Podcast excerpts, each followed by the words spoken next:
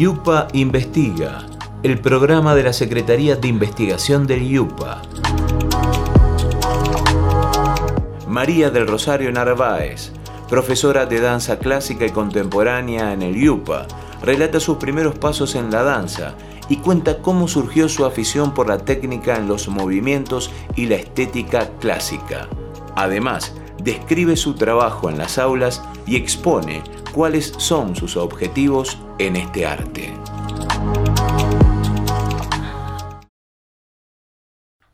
Eh, soy María del Rosario Narváez, soy profesora de danza clásica y contemporánea.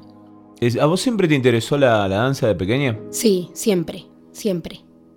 Eh, ¿había, alguna referencia que tenías en la familia? sí, mi mamá es profesora de danza, ella estudió en Bahía y bueno, cada vez que, había, eh, bueno, empecé a estudiar desde muy pequeña, a los cuatro años, eh, cuando se creó el INSA en Casa de la Cultura, que primero funcionaba ahí, enseguidita mi madre anotó a mi hermana y a mí y cada vez que se proyectaba en el cine en ese momento, algún ballet nos, nos llevaba. Por ejemplo, he visto a Maya y en el cine. Ahora uno pone YouTube y ves a bailarines de todo el mundo. Antes era una vez cada tanto, en la tele no se solía mostrar. Entonces venían pocos ballets, venían algunos acá, eh, muy esporádicamente ballet del Colón, pero era, era difícil, ¿no? El cine era lo más, lo más cercano para poder ver. ¿Y qué te atraía a vos de, de pequeña? Situate en lo que era eh, esa niña. ¿Qué es lo que, te, atraía de la danza? De la danza y porque me gusta el movimiento. Yo me crié en una chacra muy, em, aventurera, digamos, trepar, saltar, correr y bueno, el, movimiento en sí. Y bueno, y la música, la danza clásica en especial me, interesaba más. Por, bueno, por la estética, por lo, sublime que tiene, ver volar esos bailarines mm, por el aire, eso me atrajo siempre. Y a la hora de, enseñar y de, transmitirlo, ¿cómo, eh, eh, ¿qué encontras de, atractivo? Eh, perdón, y, cuál es el objetivo? El objetivo es que puedan disfrutar, o sea, lo que a mí yo espero de mis alumnos que no sea una frustración, sino que puedan disfrutar y puedan expresarse por medio de, este arte. Porque a veces uno por buscar la técnica, la técnica, viste, los chicos prácticamente ni respiran, viste, entonces es decir, bueno, no, disfrutar del movimiento, que, que, que el alma le salga por ese movimiento que hacen, ¿no? ¿Por qué está asociada la, la idea esta de, de, estricto, de hiperrígido? Y porque, eh, quizás porque era una forma de enseñanza, ¿no es cierto? Al, principio, o sea, mi, mamá me contaba en Bahía, y hacer 16 eh, eh, Grand Batman, que elevar la pierna lo más alto que se puede, ¿no? Entonces e, era así como muy, muy como militar, eh, la, enseñanza. Entonces, eh, eh, eso fue, digamos, eso es lo, que se sigue, y, es más, hay, hay muchas, muchos docentes que tienen esa forma, ¿no? Decir, bueno, hacer, hacer, hacer, aunque, aunque por ahí el cuerpo no, no, esté funcionando bien, o exigir ciertas posturas, por ejemplo, el andior, que es la posición de apertura de los pies, lo ideal es 180 grados. Y a veces se pide eso pero no está eh, la, estructura muscular preparada, entonces hay lesiones de rodilla, eh, las rodillas se van para adelante en la flexión en vez de ir hacia los costados, eso después trae problemas de cadera, eh, problemas en la cintura, entonces, bueno, yo digo, uno tiene que encontrar una forma de flexibilizar que puedan llegar a esa apertura, pero bueno, con toda una estructura para poder afrontar esa exigencia que tiene la técnica haces hincapié principalmente en eso, ¿no? En, las conformaciones eh, corpóreas y, cómo se adaptan. ¿Todas se pueden eh, adaptar a lo que es la, danza clásica? Y eh, es una pregunta difícil, porque, mm, bueno, justamente con técnicas alternativas por ahí se pueden lograr cosas, entonces si uno dice no, capaz que estás dejando afuera y, sí, yo creo que sí. Eh, obviamente hay personas que tienen muchísima facilidad, pero a veces la facilidad física no va, en, digamos, no tiene eh, correlación con la voluntad, con el trabajo. Eh, con el temperamento que se necesita, porque, eh, bueno, hay un montón de cosas que, entran en juego. Entonces vos podés decir, esta persona sirve y esta no, y capaz que la persona que vos creías que sirve no sirve y el otro agarró sus caminos y llegó a ser un excelente bailarín. Entonces es muy, digamos, obviamente, como en todo hay un talento innato, que está o no está, pero que se puede trabajar y mucho se puede trabajar. Y también eh, adaptarnos las características que tienen que ver eh, eh, principalmente ¿no? con, las latitudes del mundo. Hacer mucho hincapié en eso, ¿no vos? Sí, porque, o sea, yo parto de mi experiencia personal, ¿no es cierto? por ahí las personas con las que he tenido contacto, que han sido mis, mis maestros, mis superiores, han venido con una idea de un modelo que es hermoso, que es bello, pero que es difícil de adaptar a nosotros. Eh, por un montón de cosas. Mm, a veces por la, por la disciplina, o sea que tenemos que, hacer todo un camino. Hay, hay digamos, eh, culturas que son muy trabajadoras, muy estudiosas, y cuando eh, el chico entra en, esa clase, o sea, no vuela una mosca, o sea, escucha lo que es el profesor. Nosotros somos distintos en todo, ¿no? Entonces tenemos que hacer un camino distinto. Entonces, esto de, de trasladar exactamente lo que pasa en otras latitudes acá, de la misma manera y tiene sus fallos. Entonces como que hay que buscarle la vuelta para que pueda adaptarse o poder generar algo que sea eh, más propicio para, para nuestra gente. ¿Qué características tiene la, escuela rusa, la, escuela cubana, la escuela francesa?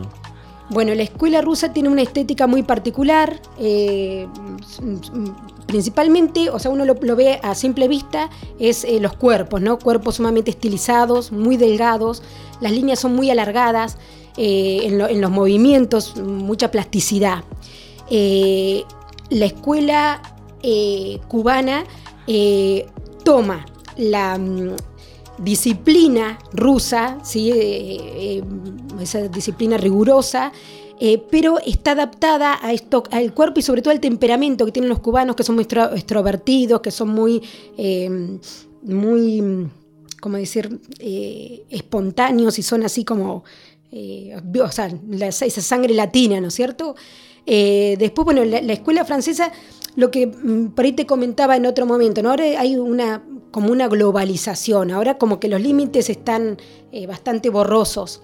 Eh, pero bueno, la escuela francesa se caracterizaba más por la delicadeza, la escuela italiana por la fuerza, y ahora ya hay como que se van tomando elementos, una escuela se va enriqueciendo con la otra.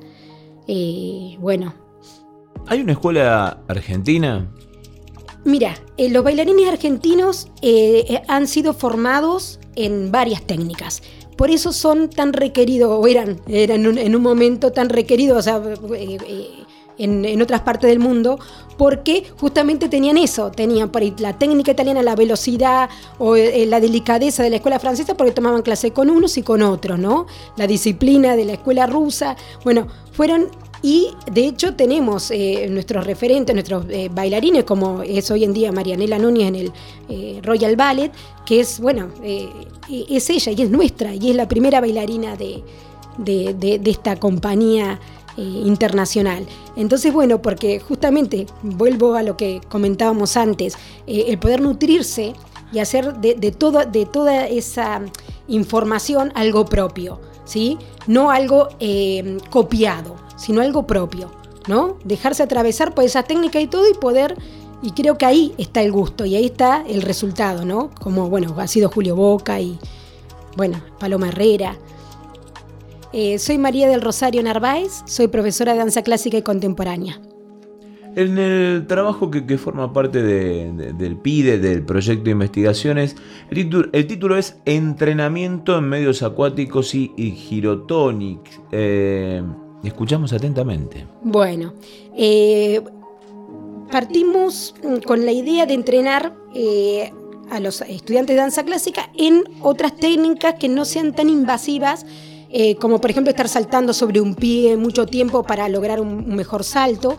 Entonces buscamos, eh, primero empezamos con el método Pilates, eh, que es en una cama, que se desliza, Y ahora dijimos con mi equipo, bueno, vamos a buscar otras alternativas que sean también en medios que no sean invasivos, que fortalezcan el cuerpo, que puedan, bueno, lograr mejor movilidad y mayor control, de mejor propiocepción, digamos, de su cuerpo en un medio que no sea invasivo como es el agua o el Girotonic, que son unas camas que trabajan eh, también eh, eh, de, forma circular. Entonces es más amigable con las articulaciones, no hay impacto, se trabaja bastante sentado, se trabaja acostado también. bueno, es una técnica creada por un bailarín y, y, bueno, nuestra idea es quitar impacto, ¿no? Porque Em, el bailarín lo, que suele hacer, o sea, nuestros estudiantes, como no tienen opción de, otra alternativa, por ejemplo, de tomar clases fuera de la institución con otros maestros porque no hay oferta, entonces, ¿qué hacen? Hacen más clases. Entonces, no sale el giro, entonces giro, giro, giro, giro. Entonces, eso desgasta la rodilla, desgasta la cadera, se fatiga el músculo, o por ahí con los saltos mm, mm, están fatigados, bajan mal y se lesionan.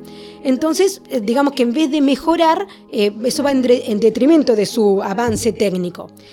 Con estas técnicas puede fortalecer la musculatura y a la hora de, eh, de enfrentar su clase, eh, es como que los resultados van a ser más, son más, eh, o sea, por lo menos lo hemos comprobado ya con Pilates y lo poco que hemos ido ahora deduciendo con natación, porque los chicos están entrenando, no natación específicamente, sino en el medio acuático, con algunas, eh, bueno, respiraciones, brazadas, distintos tipos de brazadas.